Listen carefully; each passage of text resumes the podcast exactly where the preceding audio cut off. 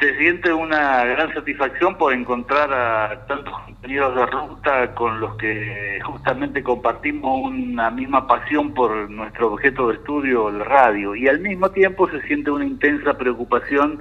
por un estado de situación que pone un horizonte complejo, no solo por las radios universitarias, sino para las universidades en general, eh, en función de la situación, este, sobre todo la, económica y financiera por la, que atraviesan nuestras casas de estudio y también nuestras radios.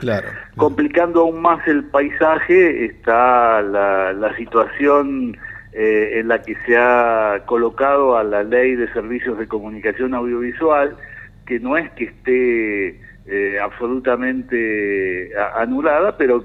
a la que se le han visto bloqueados algunos eh, de sus artículos.